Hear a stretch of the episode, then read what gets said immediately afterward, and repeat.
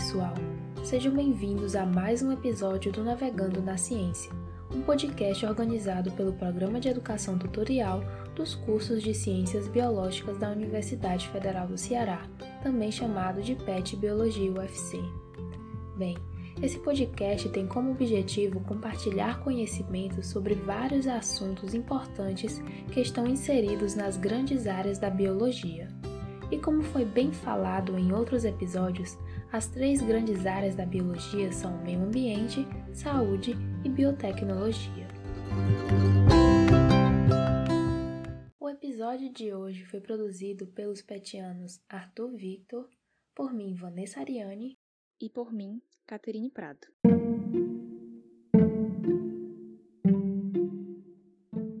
E hoje iremos conversar sobre o desenvolvimento da ciência e sua importância.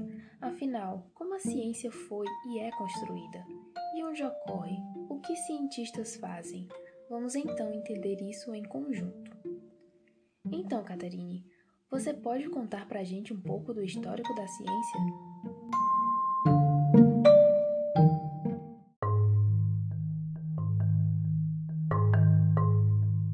Então, Vanessa, a ciência como conhecemos hoje se baseia em dois pilares que são fundamentais, que é o racionalismo e o empirismo. Mas como esse processo aconteceu? Bom, senta que lá vem história. A construção do pensamento científico se inicia pela busca do entendimento do ambiente em que se vive e a curiosidade em explicar os fenômenos da natureza. Cada cultura ou civilização se caracteriza por um sistema de conhecimentos e podemos reconhecer em cada uma, sob formas diferentes e diversas, alguns traços do que chamamos de ciência. Conhecimentos sistemáticos que comparam, classificam, generalizam e raciocinam as questões que surgem sobre natureza e sociedade. A construção do pensamento científico se inicia pela busca do entendimento do ambiente em que se vive e a curiosidade em explicar os fenômenos da natureza. Cada cultura ou civilização se caracteriza por um sistema de conhecimentos e podemos reconhecer em cada uma, sob formas diferentes e diversas, alguns traços do que chamamos de ciência. Conhecimentos sistemáticos que comparam, classificam, generalizam e raciocinam as questões que surgem sobre natureza e sociedade.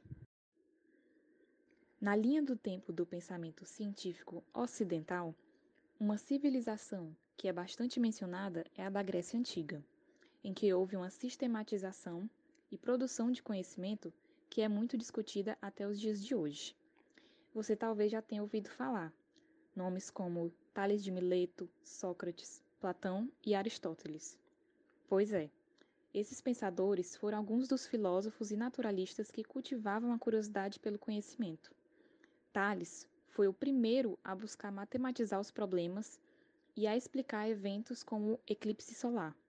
Sócrates, dentre tantas ideias relevantes, pautava uma autocrítica, um desapego das certezas pessoais e a busca pela verdade, uma lógica essencial para quem pesquisa e trabalha com ciência.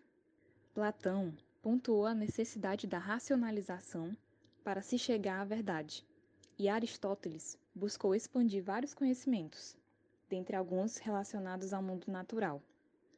Houveram vários outros pensadores da filosofia, matemática, física, biologia, ética e por aí vai.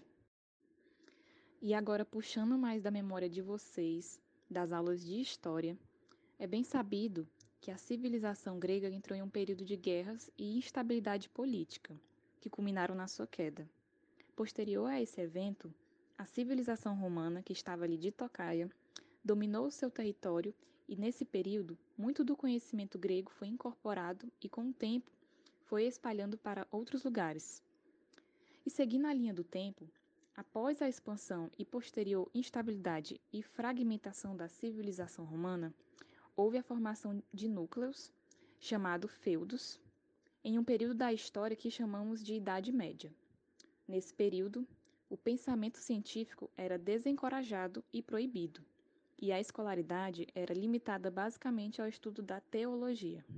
É importante dizer que enquanto a ciência era proibida na Europa durante esse período, no Oriente Médio ocorriam avanços em estudos de medicina, matemática, astronomia, entre outros, que mais tarde influenciaram no processo de renascimento comercial europeu. A partir daí, houve uma abertura para a construção de universidades, bem como investimentos no estudo da natureza, ainda que amarrados ao poder da Igreja. Quem se opusesse a isso era perseguido pela Inquisição, e muitos foram. Agora, um marco muito importante desse período foi de Roger Bacon, em Oxford, por volta do ano de 1250. Ele descreveu o método científico com observação, hipótese, experimentação e necessidade de verificação independente, ou seja, ele registrava a forma que ele conduzia seus experimentos nos menores detalhes para que outros estudiosos pudessem reproduzir os experimentos também e verificar os resultados. Sendo esse o marco das bases do empirismo, que busca a experimentação nos estudos. E segue um salto no tempo e chegamos em 1600, em um período em que a ciência ganha mais espaço, conhecido como Revolução Científica. É importante dizer que esse período vai de 1600 a 1800. Vários nomes conhecidos, como Galileu Galilei, Isaac Newton, Francis Bacon, René Descartes e Louis Pasteur, dentre tantos outros que expandiram conhecimentos de diversas áreas da ciência e desenvolveram mais a metodologia científica com o pensamento indutivo, que visa conclusões prováveis ao invés de estabelecer verdades absolutas. E além disso, a base do método científico moderno surgiu nesse período, por meio do trabalho de Descartes, chamado Discurso do Método em que ele coloca a dúvida, afirmando que só se pode dizer que existe aquilo que puder ser provado de modo racional.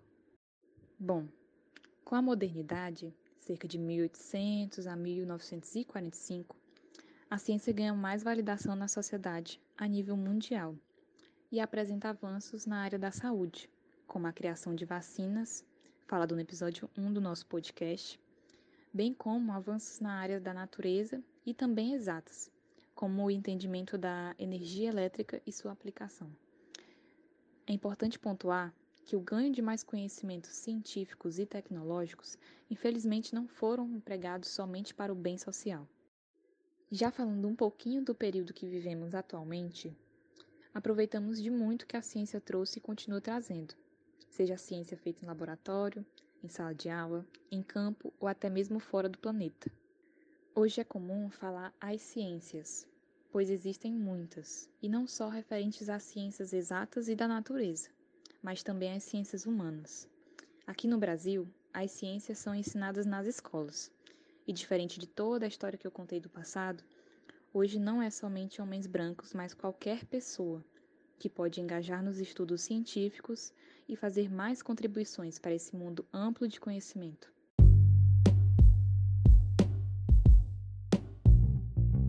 Nossa, acho que vocês até cansaram de ficar sentados ouvindo toda essa história. Mas e aí, Vanessa? Acho que agora podemos abordar uma questão muito importante. Por que a ciência é tão confiável, hein? Bem, a ciência não trabalha com certezas absolutas e é exatamente por isso que é confiável.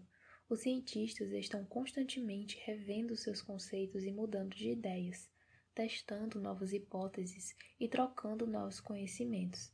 Dessa forma, o conhecimento científico é capaz de evoluir e promover avanços e descobertas incríveis, como as que presenciamos atualmente. Caso a ciência trabalhasse com certezas absolutas e estagnadas, nenhuma das grandes descobertas históricas teriam sido possíveis, pois, como foi visto, o conhecimento científico é cumulativo. Vou explicar. Hoje em dia, possuímos microscópios super avançados que nos permitem observar estruturas minúsculas dentro das células e alguns até mesmo átomos. No entanto, nem sempre foi assim. O primeiro microscópio era apenas uma lente minúscula sem muita resolução que foi moldada centenas de vezes até ser possível visualizar as primeiras células. E mesmo para que esse microscópio fosse confeccionado, uma série de estudos anteriores tiveram que ser feitos. A partir daí, outros cientistas com novos estudos e experimentos foram aprimorando os microscópios até chegarmos nos modelos atuais. Sendo assim, conseguimos perceber que a ciência, desde os seus primórdios, está em constante construção. O trabalho de um cientista inspira outro, possibilitando novas descobertas em cima das descobertas anteriores e assim por diante.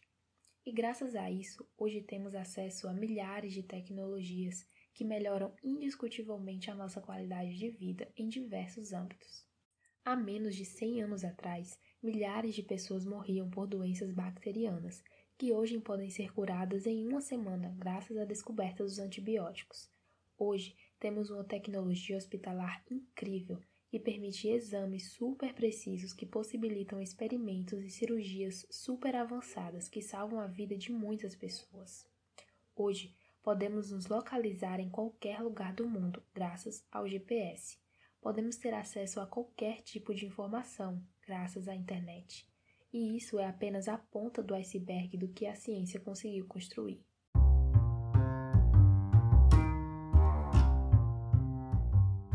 Olha, com certeza. E é exatamente por isso que a ciência precisa ser compartilhada. O conhecimento científico é um patrimônio da humanidade. Todos têm por direito acesso a ele. Portanto, é dever de todos que fazem e estudam ciência compartilhar esse conhecimento, para que mais pessoas tenham acesso e mais desenvolvimento possa ser alcançado. Acho que por fim é importante falar de um último tópico, muito importante, mas que já vem há algum tempo sendo negligenciado. E esse tópico é a ciência de base. Eu acabei de falar sobre alguns exemplos de tecnologias que nos auxiliam diariamente a alcançar uma melhor qualidade de vida. Esses tipos de tecnologias foram possíveis através de pesquisas aplicadas, ou seja, uma pesquisa com uma utilidade definida previamente. No entanto, o que é preciso esclarecer é que toda pesquisa aplicada surgiu necessariamente de uma pesquisa de base. Mas então, o que de fato é uma pesquisa de base? Bem, a pesquisa de base é aquela em que se preocupa em responder questões que, uma vez respondidas, não possuem uma aplicação imediata para a sociedade. Vamos trabalhar com um exemplo. Imagine um projeto de pesquisa de base que tenha o seguinte objetivo: determinar a sequência de grupos de moléculas localizados nos núcleos de células humanas. Pode parecer que se trata de um projeto de interesse restrito e sem muita aplicabilidade. No entanto, em 1988, a comunidade científica internacional se reuniu exatamente para fazer isso. Os Estados Unidos, por exemplo, investiram 3 bilhões nesse projeto. Esse projeto de pesquisa de base é conhecido hoje como o Projeto Genoma Humano, e de acordo com o MIT Technology Review, ele não teve apenas o efeito de produzir conhecimento sobre as peças fundamentais que determinam quem somos. Em 2012, 14 anos após o começo do projeto, o mercado de sequenciamento de genoma humano empregava mais de 280 mil pessoas, gerando 19 bilhões de renda pessoal, além de 3,9 bilhões em impostos federais e 2,1 bilhões em impostos estaduais e locais, apenas nos Estados Unidos. E esse é apenas um exemplo de como a pesquisa de base pode ser e de fato é importante para a nossa sociedade. Lembrem-se sempre, toda ciência aplicada surgiu do que foi um dia ciência de base. E esse exemplo que dei se aplica à grande área de biotecnologia, mas existem milhares de pesquisas sendo desenvolvidas em todas as grandes áreas das ciências biológicas e todas elas necessitam do nosso apoio. Por isso, é importante lutar contra a onda atual de não incentivo à pesquisa. O que está acontecendo é que cada vez se investe menos nesse tipo de ciência, principalmente no Brasil nesses últimos anos. E depois de tudo o que vimos aqui, não tem como isso ser bom, não é mesmo? Eita, Catherine, acho que falamos bastante. Sim, viu, Vanessa? Mas esse assunto é bem importante e deve ser abordado como tal.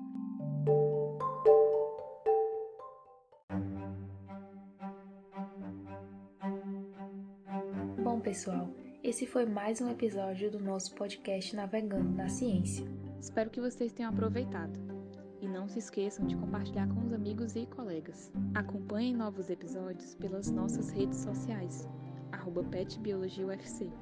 E é isso, bebam água, evitem aglomerações e até o próximo episódio.